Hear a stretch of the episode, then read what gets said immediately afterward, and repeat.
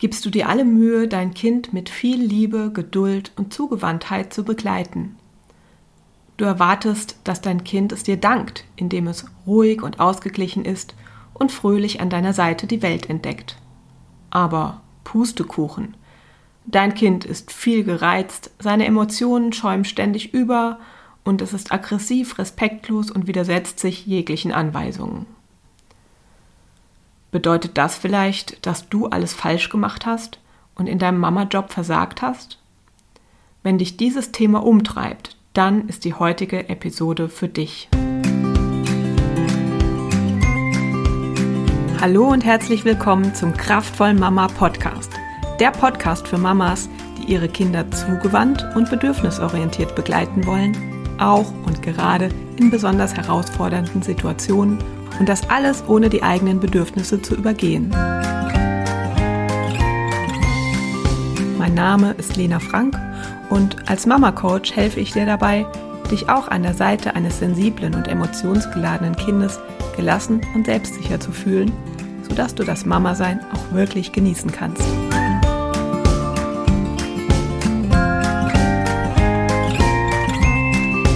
Ja, willkommen zum letzten Teil der siebenteiligen Reihe zum Thema sieben häufige Fehler in der bedürfnisorientierten Begleitung von Kindern.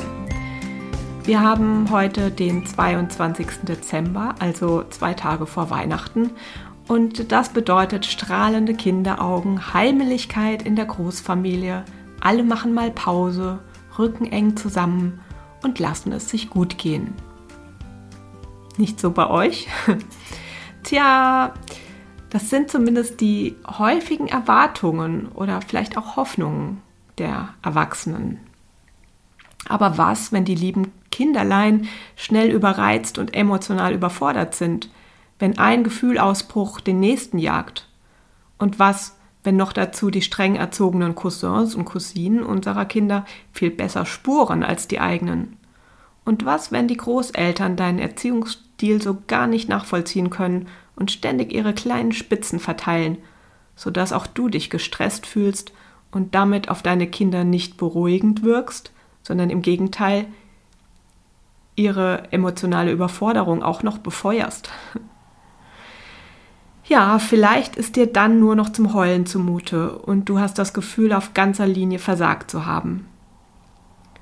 Sollte nicht wenigstens an Weihnachten die ganze Welt sehen, dass deine Kinder glücklich und frei aufwachsen können, dass es ihnen gut geht und sie sich prächtig entwickeln? Nack. Bevor du dich mit solchen Gedanken herumschlägst, schauen wir uns das mal genauer an. Ist es ein offensichtliches Erziehungsversagen der Mutter, wenn sich die eigenen Kinder daneben benehmen, also in Anführungsstrichen daneben benehmen? Sei es an Weihnachten oder an irgendeinem anderen Tag im Jahr? Also, ja, wir Mamas, die ihre Kinder bedürfnisorientiert begleiten, geben uns viel, viel Mühe. Wir halten Ausschau nach den Bedürfnissen unserer Kinder. Wir überlegen uns kreative Strategien zu deren Erfüllung durch die möglichst kein Familienmitglied zu kurz kommt. Als Resultat dieses Lebensstils dürfen wir jedoch keine gehorsamen Vorzeigekinder erwarten, die stets nur das tun, was wir von ihnen erwarten. Häufig klagen Mütter, dass ihre Kinder einfach nicht hören. Und im gleichen Atemzug kommt dann die bange Frage, ob man vielleicht doch den falschen Erziehungsansatz gewählt hat, ob eine harte Hand nicht eigentlich das Richtige gewesen wäre. Tatsächlich schließen sich die Erziehung hin zu einem bewussten Umgang mit eigenen Gefühlen und Bedürfnissen, zu selbstständigem Denken und Handeln auf der einen Seite und blinder Gehorsam gegenüber Eltern auf der anderen Seite aus. Wir müssen uns hier als Eltern klar positionieren. Natürlich ist es anstrengend, stets Rücksicht auf dein Kind zu nehmen. Statt die Klappe zu halten und zu tun, was man ihm sagt, kann es sich durchaus auch einfach widersetzen. Genau wie, wie wir Erwachsenen uns manchmal unseren Kindern gegenüber widersetzen. Wir sind Vorbilder. Was können wir tun? Wir sollten nicht aus den Augen verlieren, was unser langfristiges Erziehungsziel ist. Zu welcher Art Mensch soll unser Kind heranwachsen? Dazu kann gehören, dass wir die bittere Pille schlucken müssen, dass unsere Kinder sich nicht verhalten wie dressierte Affen. Wir müssen dann versuchen, kreative Wege zu finden, die Eltern und Kindern gerecht werden. Beispielsweise könnte bei morgendlicher Verweigerung des Anziehens ein Kompromiss gefunden werden, dass in die Morgenroutine auch etwas Angenehmes eingebaut wird, auf das sich das Kind freuen kann. Oder das Kind zieht die Kleidung für den nächsten Tag schon zum Schlafengehen an. Also viele Wege sind denkbar. Und was sollen wir tun, wenn es trotz all unserer kreativen Bemühungen nicht klappt und es wirklich wichtig ist, weil wir das Kind vor sich selbst oder andere vor dem Kind schützen müssen oder wenn unser Job auf dem Spiel steht, weil wir zum wiederholten Male zu spät zur Arbeit kommen würden. Meiner Meinung nach müssen wir im Notfall auch mal die Macht gegenüber unseren Kindern ausüben. Denn allein wir sind für das Bedürfnismanagement der Familie zuständig und müssen entscheiden, ob zum Beispiel das Bedürfnis nach Sicherheit durch einen Arbeitsplatz über das Bedürfnis des Kindes nach Spiel gestellt wird. Diese Verantwortung darf das Kind nicht tragen. Wenn diese akute Notsituation vorüber ist, sollten wir dennoch versuchen, für das nächste Mal kreative Wege ohne Gewaltanwendung zu finden. Schließlich möchten wir unseren Kindern Gewalt nicht als Mittel der Wahl in Konfliktsituationen vorleben. Vor allem soll dies kein Freibrief dafür sein, unsere Kinder unnötig psychisch oder physisch unter Druck zu setzen, nur weil deren eigener Wille für uns gerade unbequem ist. So, und jetzt nochmal zurück zu Weihnachten. Zum bedürfnisorientierten Weg gehört eben auch, dass die Kinder ihre Gefühle und Bedürfnisse offen zeigen dürfen und sollen. Dass sie dabei die Begleitung von Erwachsenen einfordern. Und dass sie eben nicht ihre Impulse vollkommen unterdrücken, um sich den unausgesprochenen Erwartungen der Erwachsenen vollständig unterzuordnen. Viele Kinder sind an Weihnachten überreizt außergewöhnliche Sinneseindrücke, Termine, Süßigkeiten, viel zu viele Geschenke und die Stimmungen und Erwartungen der sie umgebenden Erwachsenen prasseln auf sie ein. Gerade den sensiblen Kindern wird das oft zu viel. Sie können nicht mehr kooperieren und wenn der innere Druck zu groß wird, brechen ihre Gefühle aus ihnen heraus wie aus einem brodelnden Vulkan.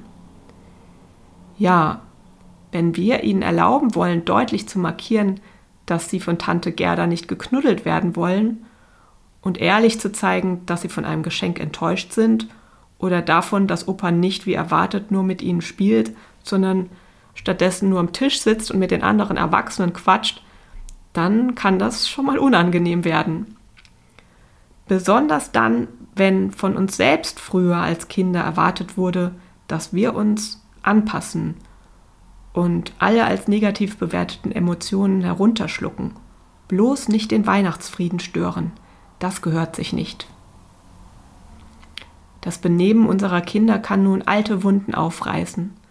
Am liebsten hätten wir manchmal, dass sie wenigstens über die Weihnachtsfeiertage, wenigstens wenn die bucklige Verwandtschaft zu Besuch ist, doch einfach mal funktionieren und sich selbst in den Hintergrund rücken, wie du das auch schon immer getan hast. So, und jetzt will ich nochmal mit aller Deutlichkeit sagen, nein, du bist keine schlechte Mama. Du hast nicht versagt.